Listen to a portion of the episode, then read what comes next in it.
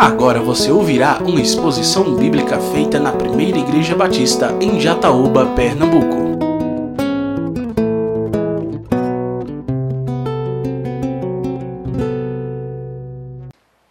Abra a palavra do Senhor mais uma vez, desta feita no Evangelho escrito por João, capítulo 21. João capítulo 21. Iniciemos a leitura do versículo 1 e iremos ler até o versículo de número 17, que nos diz assim: Depois disso, Jesus se manifestou outra vez aos discípulos, junto ao mar de Tiberíades. Foi assim que ele se manifestou. Estavam juntos Simão Pedro, Tomé, chamado Dídimo, Natanael, que era de Canar da Galileia, os filhos de Zebedeu e mais dois discípulos de Jesus. Simão Pedro disse aos outros: Vou pescar. Os outros responderam: Nós também vamos com você. Foram e entraram no barco, mas naquela noite não pegaram nada. Ao romper o dia, Jesus estava na praia, mas os discípulos não o reconheceram que era ele. Jesus lhes perguntou: Filhos, será que vocês têm aí alguma coisa para comer? Eles responderam: Não. Então Jesus disse: Joguem a rede à direita do barco e vocês acharão. Assim fizeram e já não podiam puxar a rede Tão grande era a quantidade de peixes. E o discípulo a quem Jesus amava disse a Pedro: É o Senhor. Simão Pedro, ouvindo que era o Senhor, cingiu-se com a sua túnica, porque tinha tirado a roupa, e lançou-se ao mar. Os outros discípulos vieram no barquinho puxando a rede com os peixes, porque estavam somente uns 90 metros da margem. Ao saltarem em terra, viram ali umas brasas com peixes por cima e também havia pão. Jesus lhes disse: Tragam alguns dos peixes que vocês acabaram de pegar. Simão Pedro entrou no barco e arrastou a rede para a terra. A rede estava cheia com 153 grandes peixes. E mesmo sendo tantos peixes, a rede não se rompeu. Jesus disse a eles: Venham comer. Nenhum dos discípulos ousava perguntar: Quem é você? Porque sabiam que era o Senhor. Jesus veio, pegou o pão e deu a eles. Depois fez a mesma coisa com o peixe. E esta já era a terceira vez que Jesus se manifestava aos seus discípulos depois de ter ressuscitado dentre os mortos. Depois de terem comido, Jesus perguntou a Simão Pedro: Simão, filho de João, você me ama mais do que estes outros me amam? E ele respondeu: Sim, o Senhor sabe que eu amo. Jesus lhe disse: apacente os meus cordeiros. Jesus perguntou pela segunda vez: Simão, filho de João, você me ama? E ele respondeu: Sim, o Senhor sabe que eu lhe amo. Jesus lhe disse: Pastorei as minhas ovelhas. E pela terceira vez, Jesus lhe perguntou: Simão, filho de João, você me ama? Pedro ficou triste por Jesus ter perguntado pela terceira vez: Você me ama? E respondeu: O Senhor sabe todas as coisas, sabe que eu amo. E Jesus lhe disse: Apacente as minhas ovelhas. Amém? Ó oh, Senhor, como é bom poder ouvirmos a tua palavra. Este é um privilégio que o Senhor nos concede e podemos ouvir a tua bendita palavra. Palavra esta que gera fé nos corações, palavra esta que penetra ao nosso ser e é capaz de desvendar o que está em oculto em nossos corações, bem como também de transformar as nossas vidas. Por isso, por meio desta palavra que nós acabamos de ler e de ouvir, que o Senhor fale conosco nessa noite. Amém. Amados irmãos, hoje nós estamos dentro desse tempo festivo de alegria, porque a ressurreição é sim um momento de alegria. Enquanto que a morte de Cristo trouxe tristeza ao coração dos discípulos, a ressurreição ela veio para trazer alegria, esperança para os seus discípulos. E como nós ouvimos aqui na leitura que fizemos, esta ocasião que nós acabamos de ver aqui, ela foi a terceira vez que Jesus aparece aos discípulos depois que ele havia ressuscitado dentre os mortos. Porque ele já havia aparecido pela primeira vez no primeiro dia que ele ressuscitou, em uma casa em que estavam os discípulos, dez deles estavam naquela casa e ele aparece pela primeira vez aos seus discípulos. Oito dias depois, Jesus aparece novamente naquela casa e desta vez estava onze deles ali. E ele surge no meio deles e afirma, mostra categoricamente que ele havia ressuscitado. Essas duas aparições iniciais se deram em Jerusalém. Mas como ele havia dito para Maria e as outras mulheres, de que ele iria adiante deles e os encontraria na Galileia, este relato não se dá mais em Jerusalém, mas vai se dar na Galileia. Ali às margens do mar de Tiberíades. Maeste que Jesus encontrou-se com seus discípulos três anos atrás. Há três anos atrás, Jesus tem um encontro com estes mesmos discípulos naquele lugar. E é ali que Jesus vai fazer um chamado para a vida daqueles para que o seguissem. E é interessante que, por ocasião também daquele encontro, Jesus vai operar um grande milagre na vida deles. Onde eles já voltavam de uma pescaria como esta, que haviam trabalhado a noite inteira, também não haviam pego nada. E Jesus ordena que eles lancem a rede ao lado também. E Pedro ainda reluta, mas eles lançam e conseguem fazer também uma grande pescaria após a ordem que Jesus havia dado.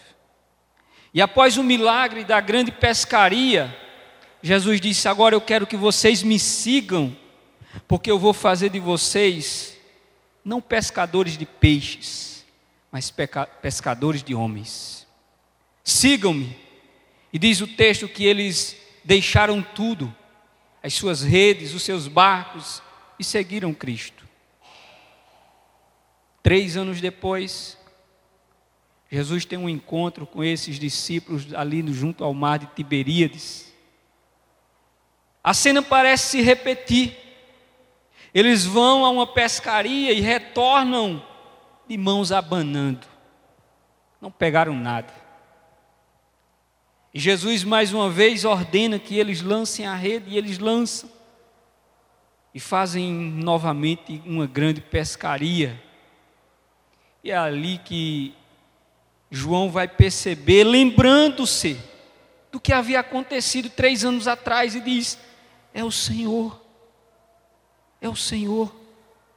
E Pedro, como sempre, ousado, impetuoso, ele veste-se pula dentro d'água. Diz o texto que eles estavam a aproximadamente 100 metros da praia. E Pedro sai nadando enquanto os discípulos vêm trazendo o barco com os peixes. E quando eles chegam lá, o Senhor está sentado lá na praia, com fogo, peixe sendo assado, pão. E aí ele diz: Vocês têm alguma coisa para comer aí? Me tragam do que vocês pescaram. E ali naquele grande momento, os discípulos estavam extasiados diante do milagre, mas não o milagre que era aquilo que extasiava ainda mais o coração deles, mas porque eles estavam diante do Senhor que estava vivo. Não era o milagre dos peixes, da pescaria, mas é porque eles estavam diante do Senhor, vivo. O Senhor estava vivo diante deles. Mas, meus irmãos, nós vamos observar nessa história algumas coisas que acontecem nessa narrativa e que eu quero compartilhar com vocês nessa noite. Que é exatamente sobre a figura de Pedro, o destaque dessa história. Após comerem, Jesus se aproxima de Pedro e diz para ele o seguinte: Pedro, você me ama mais do que estes? Pedro disse: Senhor, eu te amo. E Jesus disse: Apacente os meus cordeiros. Jesus olha para Pedro e diz pela segunda vez, pela segunda vez: Simão, filho de João, tu me amas? E Pedro diz: Senhor, tu sabes que eu te amo. E Jesus diz: Apacente as minhas ovelhas. E Jesus olha nos olhos de Pedro e diz: Simão, filho de João, tu me amas? Pedro, triste, diz o texto, e diz: Senhor, tu sabes de todas as coisas, tu sabes que eu te amo. E Jesus disse para ele: Apacenta as minhas ovelhas. Meus irmãos, nós vamos observar que nesse texto, nesse diálogo de Jesus com Pedro, Há muito, além das palavras que nós podemos ouvir aqui, ou imaginar na leitura desse texto. Eu quero chamar a sua atenção inicialmente para uma coisa. Muitas vezes, muitas vezes, na vida de algumas pessoas, por conta das situações, das circunstâncias, dos problemas, das lutas, dos machucões, dos ferimentos, das decepções que nós sofremos, muitos pensam em parar, pensam em desistir da caminhada, porque eles olham tantas coisas acontecendo e eles decidem parar. E parar não é simplesmente ficar estagnado em um lugar, mas significa voltar à velha vida, voltar ao mundo, deixar de seguir a Cristo para voltar ao mundo. Isso tem acontecido com muitas pessoas. Muitos têm pensado e têm parado, têm desistido da caminhada por conta de coisas triviais, insignificantes, de menos valor. E aí eu quero usar para vocês a figura de Pedro. Pedro representa muito bem estas pessoas que pode ser você, que está aqui nessa noite, que está pensando em parar, está pensando em desistir da caminhada. E Pedro nos representa muito bem nessa história. Porque eu quero chamar a sua atenção no versículo 3 desse texto. Veja o que é que diz o verso 3. Simão Pedro, disse aos outros: Vou pescar. Talvez você possa dizer: qual o problema em pescar? Sabe por quê? Porque com esta afirmação de Pedro, ele estava querendo dizer o seguinte: eu vou voltar a viver como eu sempre vivi, a ser o que eu sempre fui. Eu vou voltar para a minha vida. Eu vou pescar porque Pedro era pescador. Ele disse: Eu vou pescar.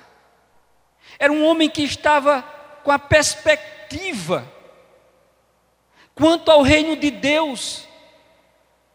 Pedro havia perdido, mesmo Jesus tendo aparecido duas vezes a ele depois de ressuscitado. Pedro ainda estava com a sua visão embaçada com relação ao reino de Deus. E ele disse: Eu vou pescar. E ele esqueceu que Jesus, três anos atrás, tinha dito a ele o seguinte: Você não será mais pescador de peixes, você será agora pescador de homens. Eu estou lhe chamando. Cristo chamou Pedro para ir em busca dos pecadores, não mais pescar peixes. E quando Pedro diz: Eu vou voltar a pescar, ele estava abandonando o seu chamado. Ele estava abandonando o seu chamado. Mas sabe qual é o problema ainda mais?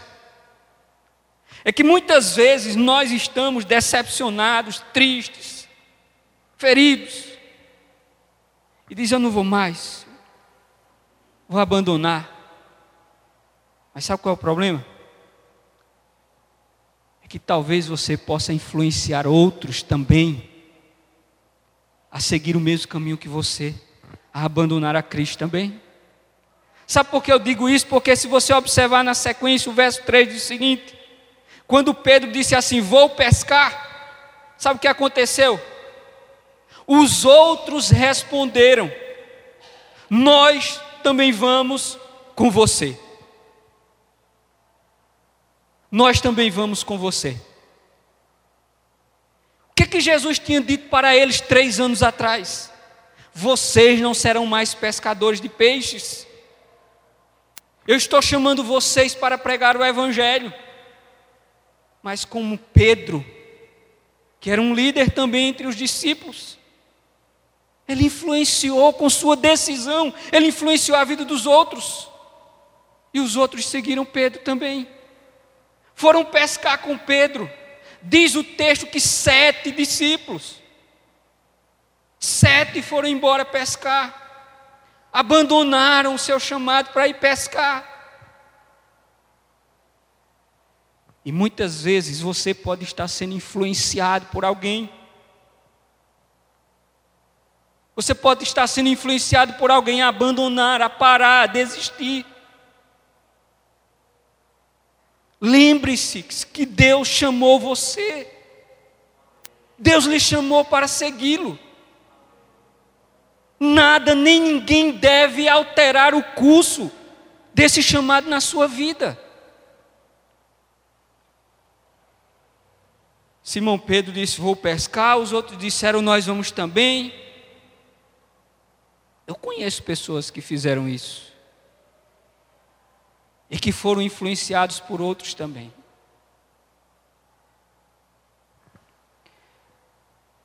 Há um texto na palavra de Deus, na carta de, aos Hebreus, que nos diz assim, capítulo 10, verso 38. Mas o meu justo viverá pela fé. E se retroceder dele, a minha alma não se agradará. O Senhor está dizendo: olha, o justo viverá pela fé. É pela fé, sempre pela fé. Tudo é pela fé. Nós caminhamos por fé, não pelo que vemos, sempre pela fé. E aí o autor da carta aos Hebreus, Deus falando, diz assim: e aquele que retroceder, retroceder é o que? É voltar, voltar atrás. O texto diz: o Senhor disse: a minha alma não terá prazer nele. Há um outro momento que Jesus diz, falando aos seus discípulos, diz: aquele que põe a mão no arado, e olha para trás, não é apto nem digno do reino de Deus. Ou seja, não retroceda. Pedro retrocedeu, outros seguiram a Pedro, e muitos têm retrocedido na sua caminhada. Será que você vai desistir, parar, por conta das carrancas da vida? Será que você vai parar por conta das coisas que acontecem? A Bíblia diz: o justo viverá pela fé. Por isso, não retroceda, não pare, não desista. Avance, siga em frente. Deus lhe chamou com um propósito. Deus lhe chamou para segui-lo, para pregar o seu evangelho. Talvez você esteja pensando, mas será que isso não é apenas para aqueles que têm chamado para o ministério? Não. Isso também se aplica para todos que Deus os chamou para segui-lo. E todos aqueles que Cristo chamou têm a missão também de pregar o Evangelho. No verso de número 7, nós vamos observar mais algumas verdades nesse texto. O versículo 7 eu quero ler com você, que nos diz assim: E o discípulo a quem Jesus amava disse a Pedro: É o Senhor. É o Senhor. E isso foi depois do milagre.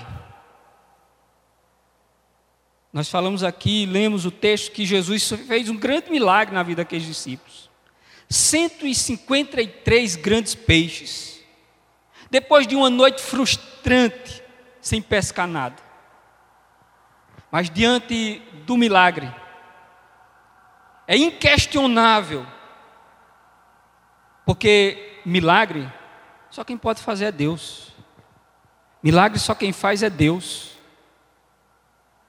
E quando nós estamos diante de um milagre, é preciso reconhecermos que a mão de Deus esteve ali presente, que a mão do Senhor trabalhou na história, na nossa vida, porque milagre só quem pode operar é Deus. Ou seja, o que, é que eu quero dizer com isso? Quando João diz a Pedro, é o Senhor.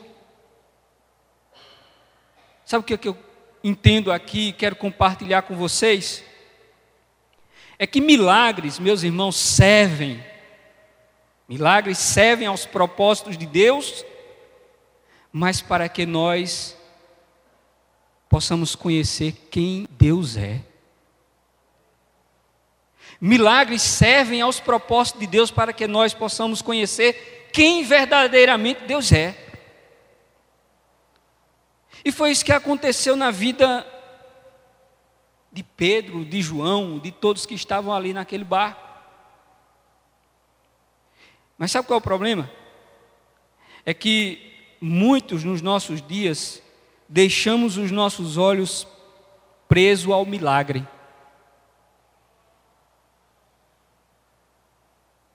Mas o propósito não é que os olhos fiquem no milagre.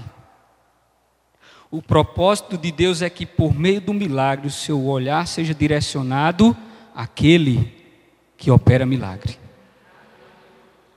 Nós não podemos ficar com os nossos olhos fixos no milagre. O milagre deve nos impulsionar para aquele que faz milagre, para que os nossos olhos sejam desvendados, para que as escamas que cobrem a nossa visão espiritual possa ser desfeita e nós possamos contemplar aquele que verdadeiramente é. E Pedro disse: Se eu estou diante do Senhor, ele foi até onde ele estava. Ou seja, não fique preso aos milagres. Deus tem operado muitos milagres na nossa vida, no nosso meio, todos os dias. Olhe para a sua vida, olhe para as coisas que estão à sua volta e que acontecem. Eu tenho certeza que você será capaz de identificar milagres de Deus na sua vida. Mas sempre que você identificar, levante os seus olhos para o alto e lembre-se daquele que opera milagres, para que você o adore, para que você o busque, para que você se renda a Ele, para que você sirva a Ele, para que você siga a Ele. É exatamente este o propósito de Deus, pois a coisa mais importante em nossa vida não é algum milagre. A gente está vivendo um tempo em que há uma corrida em busca de milagre. As pessoas estão indo às igrejas em busca de milagre. Mas eles deveriam ir em busca de Deus. Deveriam ir em busca do Senhor. Mas Deus, por sua graça, bondade, misericórdia, muitas vezes ainda opera milagres, para que muitos possam, por meio do milagre, olhar para Cristo. Mas a palavra de Deus para todos nós aqui nessa noite é: olhe para Cristo, por meio dos milagres que Ele já tem operado na sua vida e na vida daqueles que estão à sua volta. Olhe para Cristo, porque o milagre serve para nos fazer lembrar quem Deus é. João disse assim: olha, é o Senhor. E quando eles estavam ali com ele, comendo ali na praia, comendo pão, comendo peixe, curiosos, inquietos para dizer: é o Senhor mesmo que está aqui. Coração humano, meus irmãos, é não é de confiança. O problema é esse, o coração humano não é de confiança. O texto nos diz que eles queriam perguntar quem era ele, mas ao mesmo tempo sabiam que era ele, mas ficavam naquela dúvida, naquela angústia. Porque o coração humano é enganador, não é de confiança.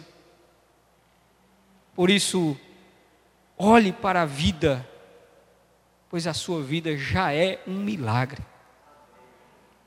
Sua vida já é um milagre. Se você está vivo, é por um milagre. É por um milagre de Deus. Por isso, lembre-se do Senhor, que é aquele que faz milagres. E por último, do verso 15 ao 17, nós vamos encontrar essa narrativa maravilhosa e com um significado profundo. Jesus agora deixa os discípulos aqui e vai conversar com Pedro. Ele, Pedro. E aí ele é direto e diz assim: Simão, filho de João, tu me amas? Jesus repete esta pergunta três vezes. Mas na primeira, ele acrescenta algo quando ele diz assim: Tu me amas mais do que estes? Você sabe por que Jesus perguntou a Pedro dessa forma? É porque houve um momento durante o ministério de Cristo que Pedro disse assim: Senhor, para onde o Senhor for, eu vou. Se for necessário, eu morro no lugar do Senhor.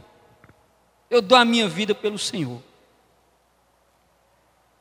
Aí Jesus traz à memória de Pedro a sua fraqueza, a sua covardia, quando ele negou Cristo e não foi capaz de dar a vida dele pelo Senhor como ele disse que daria. E é por isso que Jesus disse: Você me ama mais do que estes, porque ele disse que amava Jesus mais do que os outros. E é interessante também que essa expressão que Jesus ama, usa, tu me amas, no grego esta palavra significa amor sacrificial. Cristo usa aqui a palavra agapau, que é amor sacrificial, que vem de amor ágape. E aí Pedro responde, não com o mesmo tipo de amor, mas ele diz: Senhor, tu sabe que eu te amo. E Pedro usa um termo grego, não agapau, mas filéu, que significa eu te amo, mas como amigo. Como amigo. E aí Jesus disse para Pedro agora, mais uma vez: Pedro, tu me amas? E Pedro disse: Senhor, tu sabes que eu te amo. E mais uma vez o jogo de palavras empregado por Cristo, empregado por Pedro. E na terceira vez que Jesus faz a pergunta, Jesus não emprega mais o termo de amor sacrificial. Porque Jesus sabia, e ele só queria dizer para Pedro uma coisa: olha, tu pensavas que me amava a ponto de dar a tua vida por mim, mas tu não fosses capaz, nem és capaz disso. E aí, pela terceira vez, Jesus pergunta a Pedro e diz assim: Tu me amas como amigo? Ele emprega o termo filéu. Tu me amas pelo menos como amigo? E aí Pedro diz: Eu te amo como amigo. E aí Jesus, por, pela terceira vez, disse: Apacenta as minhas ovelhas. Meus irmãos, essa pergunta, ela, ela serve para nós aqui também nesta noite. Ela serve para cada um de nós aqui nessa noite. Imagine o Senhor se dirigindo a você, a você, perguntando: Você me ama? A ponto de deixar tudo, esse mundo, por mim? O Senhor está falando para você por meio dessa expressão que ele empregou a Pedro. Você me ama? Aí muitas vezes a gente diz assim: Senhor, eu amo o Senhor, mas não é capaz, como Pedro não foi capaz, de renunciar o mundo, de deixar o mundo por Cristo. Não é capaz. E o Senhor está perguntando para você: você ama? Você ama a Cristo? A ponto de deixar tudo por Ele? De deixar o mundo por Ele? Para segui-lo? Para também se tornar um pescador de homens. Sabe o que nós vemos aqui? Um Pedro que saiu, abandonando o seu chamado, ele é restaurado agora novamente para cumprir a sua missão. Por três vezes Jesus disse a Pedro: Apacenta as minhas ovelhas, apacenta as minhas ovelhas, apacenta as minhas ovelhas. Jesus restaura o chamado na vida de Pedro, da mesma forma que ele pode restaurar na sua vida este chamado. Tem muita gente que está parado, meus irmãos, parou no tempo, estacionou, e não está cumprindo o chamado de Deus, mas por meio desta palavra, você é Pedro nessa noite. Você é Pedro nessa noite e o Senhor está dizendo: apacente as minhas ovelhas, cumpra o seu chamado, cumpra a sua missão. Eu lhe chamei, siga-me. Por isso, Jesus restaura o chamado na vida de Pedro, para que Pedro atenda a sua missão. Talvez seja o seu caso. Está pensando em parar, ou até mesmo já parou. Eu não quero mais nada, eu não vou fazer mais nada, vou ser apenas mero espectador. E às vezes pior. De mero espectador, começa se distanciando se afastando, se afastando. Mas a palavra de Deus para você nesta noite não é a minha palavra, mas esta palavra. Seja Pedro, escute a voz do Senhor por meio das Escrituras dizendo: Você me ama, você me ama, você me ama, siga-me. Eu lhe chamei, você é meu, siga-me. Portanto, meus amados irmãos, eu quero concluir esta palavra nesta noite, dizendo o seguinte: quantos, quantos, eu conheço uma pessoa, não é aqui, que ela abandonou o seu chamado, o seu serviço. E tudo começa de forma muito silenciosa, com coisas que vão acontecendo, vão acontecendo, vão acontecendo, vão nos entristecendo, vão nos desanimando. E esta pessoa já faz alguns anos em que ela abandonou abandonou o seu chamado. Mas a minha pergunta para você é: você que já parou, está pensando em parar, Deus nessa noite fala por meio da Sua palavra ao seu coração, lhe encorajando a continuar, a continuar, a dizer para você: não pare Pedro havia pecado, negando o Senhor três vezes, Jesus perdoou ele. Sabe por que Pedro baixou a cabeça e ficou triste? Porque ele se lembrou que havia negado Jesus três vezes, quando ele disse que iria com ele até a morte. Mas Jesus perdoou Pedro. Jesus pode perdoar você também. Jesus pode perdoar você também. Se re reconheça e Ele pode perdoar a sua vida e lhe restaurar. Portanto, Cristo nos encoraja a não desistirmos, a não abandonarmos o Evangelho e não voltar a pescar. Não voltar a pescar, mas continuar a pregar o Evangelho, a viver o Evangelho, a anunciar o Evangelho mas não voltar a pescar. Muitas vezes vem aquele sentimento de saudosismo, como fizeram os hebreus quando estavam no deserto e queriam retroceder. E aí, quando faltou pão, e foram se queixar a Moisés, eles disseram a Moisés: Ora, o Senhor nos trouxe para o deserto para nos matar de fome. Lá nós tínhamos pepinos, nós tínhamos cebolas, nós tínhamos pimentão. Era melhor que nós estivéssemos lá.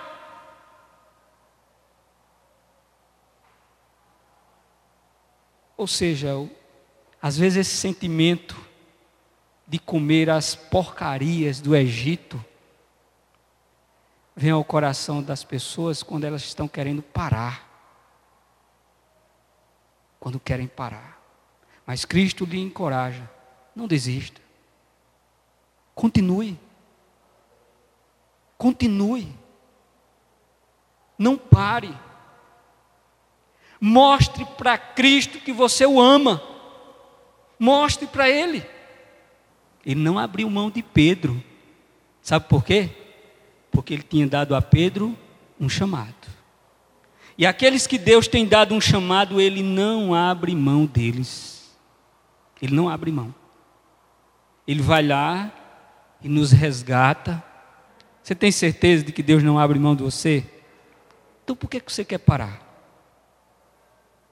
Amém?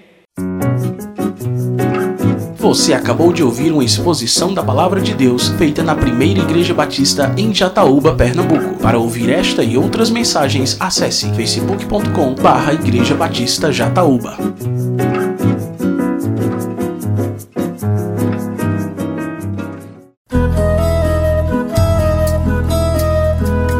Conheça nossa comunidade. A primeira Igreja Batista em Jataúba está localizada na rua José Alvino de Lima, número 174, bairro Matadouro, próximo ao Clube Municipal. Para saber mais detalhes de nossa programação semanal, acesse facebook.com barra Igreja Batista Jataúba.